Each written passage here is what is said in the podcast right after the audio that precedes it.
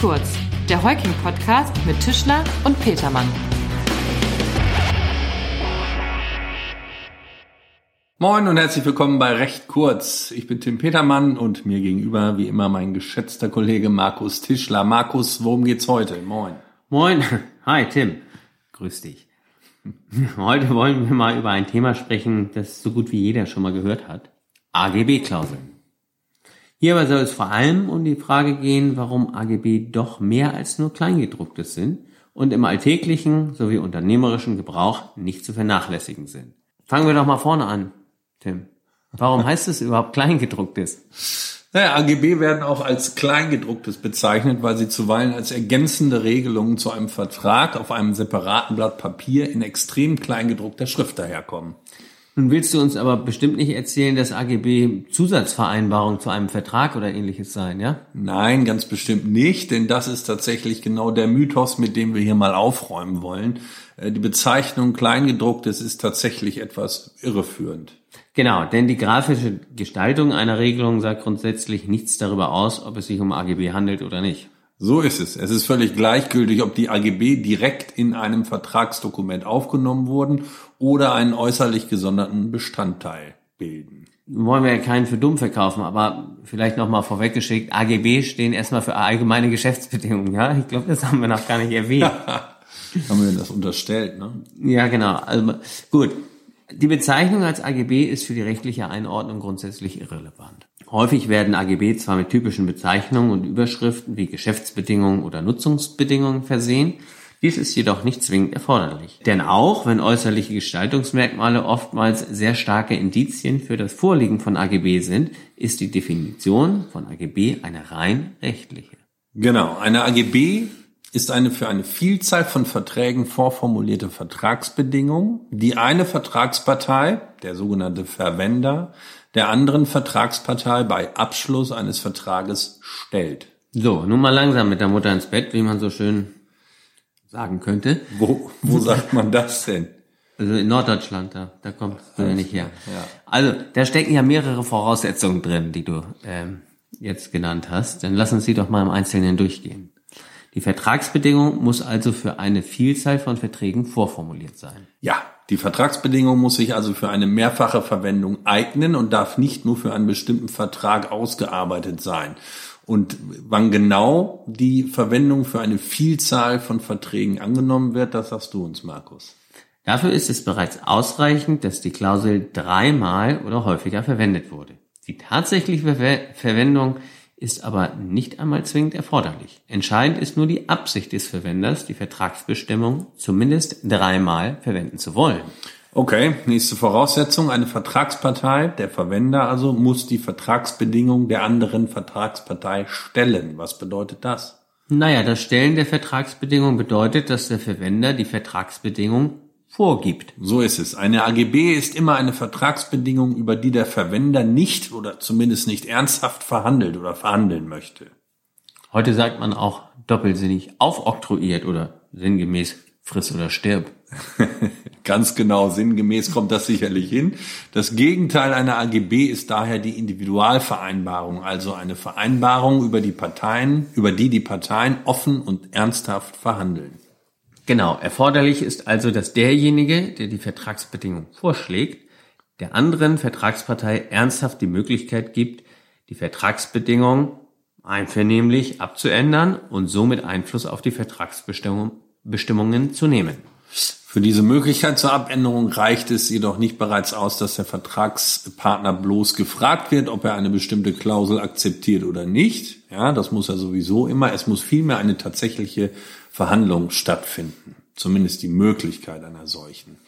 So, weitere Voraussetzung ist das Stellen bei Vertragsabschluss. Genau richtig. Eine AGB ist wie eine Individualvereinbarung auch eine Vertragsbedingung beziehungsweise eine Vertragsklausel.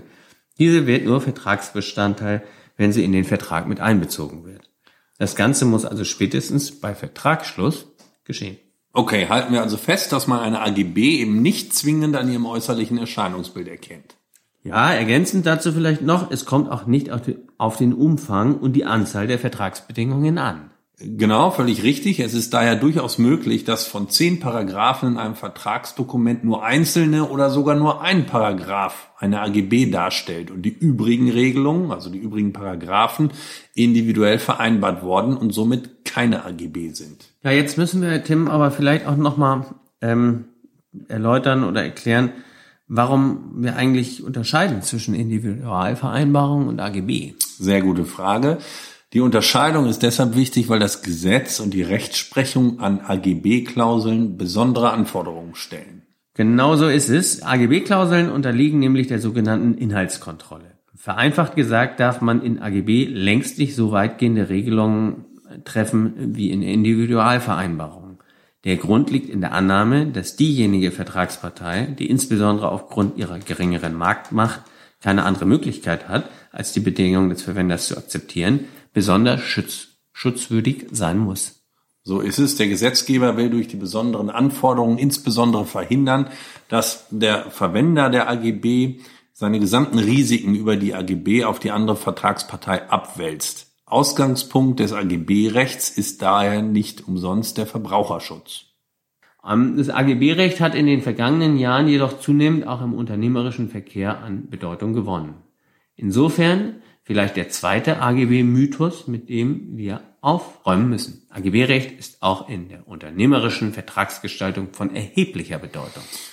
So ist es. Ich denke an Lieferbedingungen, Einkaufsbedingungen, zum Beispiel an gewerbliche Mietverträge, aber auch in großvolumigen Projektverträgen, wie etwa bei Werklieferverträgen für Windkraftanlagen und dazugehörigen Wartungsverträgen tauchen AGB auf. Kurz, die AGB-Thematik ist so ziemlich überall.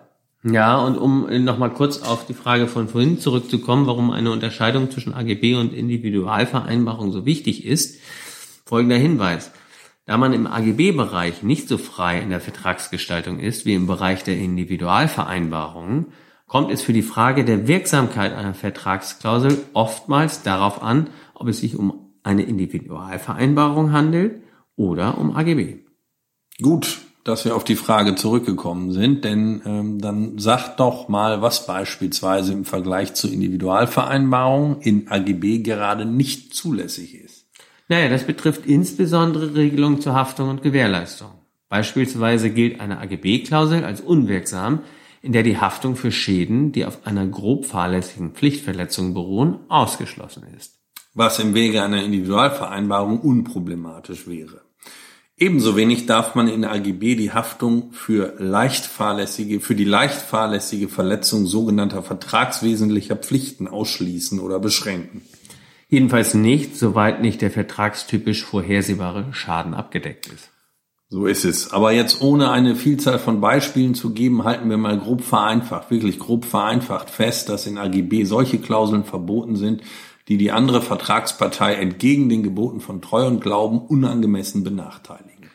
Und wenn das dann der Fall ist, also eine unangemessene Benachteiligung vorliegt, was ist dann?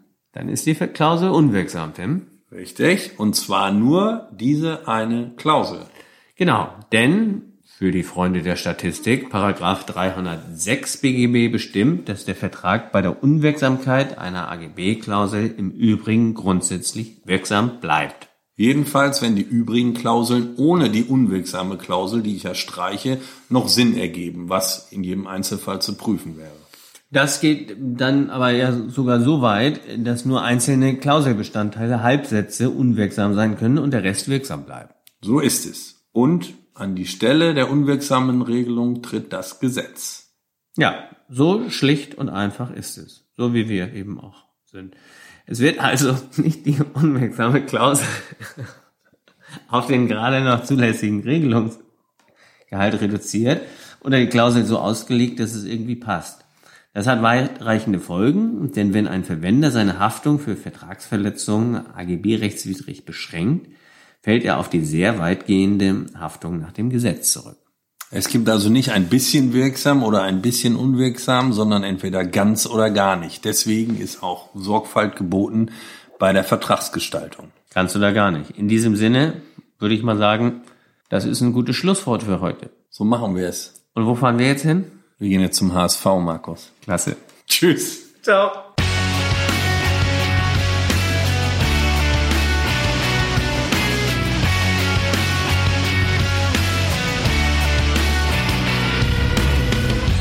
Das war recht kurz, der Heuking-Podcast von und mit unseren Rechtsanwälten Tischler und Petermann. Sie erreichen uns unter heuking.de.